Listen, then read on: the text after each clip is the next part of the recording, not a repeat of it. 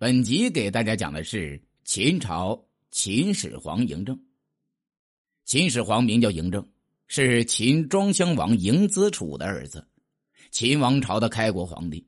他结束了多年的战国混战，开创了中国的统一时代。他以锐意进取的精神、统一天下的气魄、改革创新的胆识，创建了中国历史上的第一个封建王朝。这对中国乃至世界历史都产生了深远而厚重的影响。他被明代思想家李治誉为千古一帝。然而，他的骄奢淫逸、贪婪残暴又为世人所痛恨。自古以来，嬴政一直是一个备受争议的皇帝。第一章，传奇人生的开始。作为一个开创历史的伟大君王，嬴政的童年。也引起了无数人的好奇，很多人都想知道，什么样的环境造就了他的传奇呢？嬴政的父亲名叫子楚，又名异人，是秦昭王的孙子，秦太子安国君的儿子。不过，这个尊贵的身份并没有给他带来什么好处，因为安国君呢是妻妾是众多呀，生下的儿子共有二十多个，子楚排行居中。根本不受宠。战国七雄争霸，七国为了各自的利益，时而结盟，是时而攻占，瞬息万变呢。就在短暂的结盟时期，子楚被送到了赵国邯郸作为质子。啥叫质子呢？质子就是人质的意思。即使当时秦国在七雄中实力最强，可是作为人质的子楚，生活的很是窘迫呀，衣食都难以维持。他身边只有一个叫赵生的仆人，这个赵生啊，就是后来那个指鹿为马的赵高的父亲。任何时代都有投机者，动乱的战国时期自然也少不了。其中有一个魏国人，叫吕不韦，他是个既有头脑又有野心的人。他做投机生意是发了财，就想着怎么样在政治上捞一笔。他常年往来于各国都市。熟悉各国的形势，即使宫闱秘闻也了如指掌。他认真研究了天下形势，认为统一是大势所趋，而最有能力统一天下的，就是最强大的秦国了。秦昭王这时已疾病缠身，日薄西山了。太子安国君很快就会继位。安国君虽儿子不少，他的正妻华阳夫人却无子。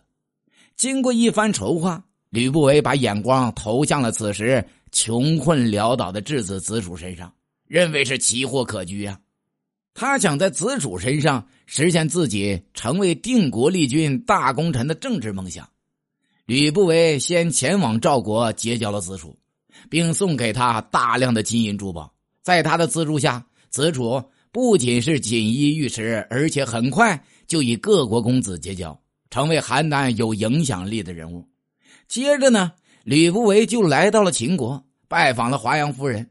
因为无子，华阳夫人时刻都在担心着自己的地位不保。吕不韦就在这一点上开始做文章了，劝说华阳夫人在安国君的儿子中选一位孝顺的，过继到自己名下，并正式立其为继承人，这样他的地位就有保证了。这番话说到了华阳夫人的心坎上，见他心动了。吕不韦又谈到了子楚在赵国的作为，说他是个有能力的人，而且子楚时时感念着华阳夫人以前对他的恩德。华阳夫人听得那是心花怒放啊，当即就下决心要立子楚为嗣。华阳夫人先与安国君商量此事，但安国君不为所动，于是他就联合秦昭王的王后一起给秦昭王吹耳边风。从而顺利的获得了昭王的首肯呢，这样立子楚为嗣的大事最终确定了下来。吕不韦为子楚争取到王位继承权后，就返回了邯郸，终日与他为伴，并支持他广交天下英豪，为继位呢做好准备。要说这吕不韦是真是有头脑啊！嬴政的母亲赵姬就是这个时候吕不韦送给子楚的。赵姬呢？本是街头卖唱女，后来做了吕不韦的小妾。吕不韦认为君王身边要有一个自己掌控的人，以后自己的从政大计才好实施，就决定把自己宠爱的赵姬送过去。赵姬本不情愿，但吕不韦是巧言劝导，说她嫁给了子楚，以后就是王后了，天下最有权势的女人就是她了呀。赵姬这才勉强同意了。而子楚当了多年的落魄之子，如今二十多岁了，还没婚配呢。此时，吕不韦送来年轻貌美的赵姬，他自然是如获珍宝啊！对赵姬是十分宠爱，对吕不韦则更是感恩戴德，言听计从了。赵姬不久就生下了一个儿子，就是嬴政。按当时的习俗啊，孩子在哪里出生的，就采用当地的姓氏。嬴政生于赵国，又是正月出生，所以子楚为他起名赵正，谐音为正。就是正正月的正的意思。后来秦灭了赵国，他才从秦姓改名为嬴政。就这样，千古一帝秦始皇在一位投机商人的策划中，哎，来到了人间。此时秦赵两国失和，又打起来了。在嬴政九个月大和一岁多时，秦军两次进攻邯郸。在他三岁时，秦将王和又指挥重兵进攻了邯郸。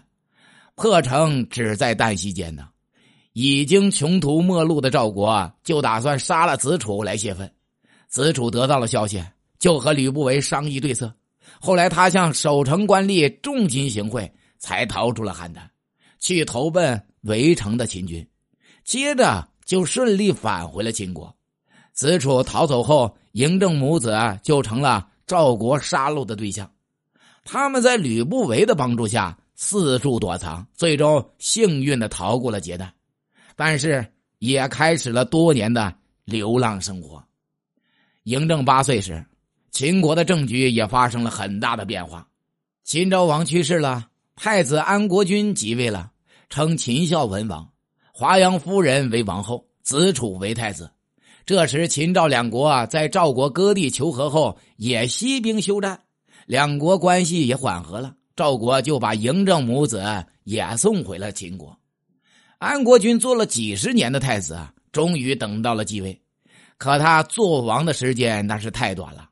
为秦昭王服丧一年后，他正式称王。仅过了三天呐，就 game over 了。